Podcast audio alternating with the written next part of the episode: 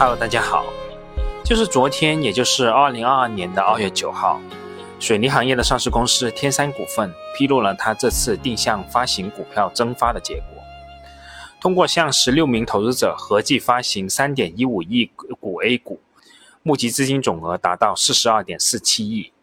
在获得定增份额的公司之中，出现了一堆水泥上市公司的身影，其中海螺水泥的获配金额是最多的，达到十亿。占了本次定增总额的两成左右。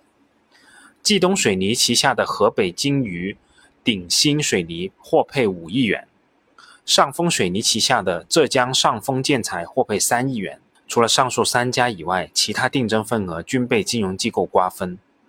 而这一次定向增发的股票锁定期限为六个月。值得指出的是，在完成本次发行以后。海螺水泥将持有天山股份百分之零点八六的股份，位列天山股份第三大股东。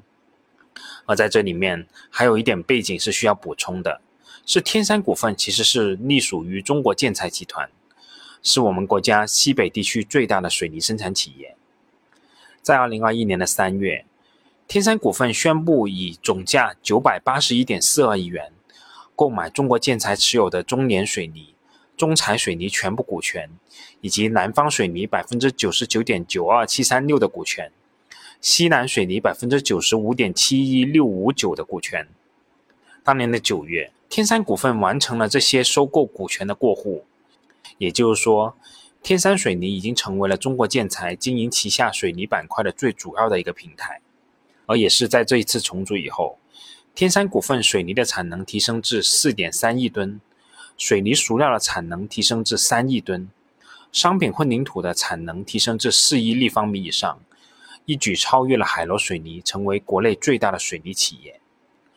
而对于海螺水泥而言，除了这一次通过定增入股天山股份以外，海螺水泥已经多次入股同行业的上市公司。最近一次的动作发生在二零二一年底，在十二月二十一号，海螺水泥宣布参与西部建设的定增。以十七点六亿元认购西部建设二点五一亿股，定增完成以后，海螺水泥持有西部建设百分之十六点三的股份，成为西部建设的第二大股东。我个人觉得水泥行业的这些动向还是比较有意思的。随着行业格局的进一步整合，结合水泥自身的产品特性，水泥这个行业是否还会如很多人想象的那样，是一个纯周期的行业呢？这个问题其实很值得大家去想一想的。本来我也没有计划做节目，就是看到有这样一个现象，就想跟大家提一提。大家可以自己想一想，后续的行业竞争格局将会如何演变。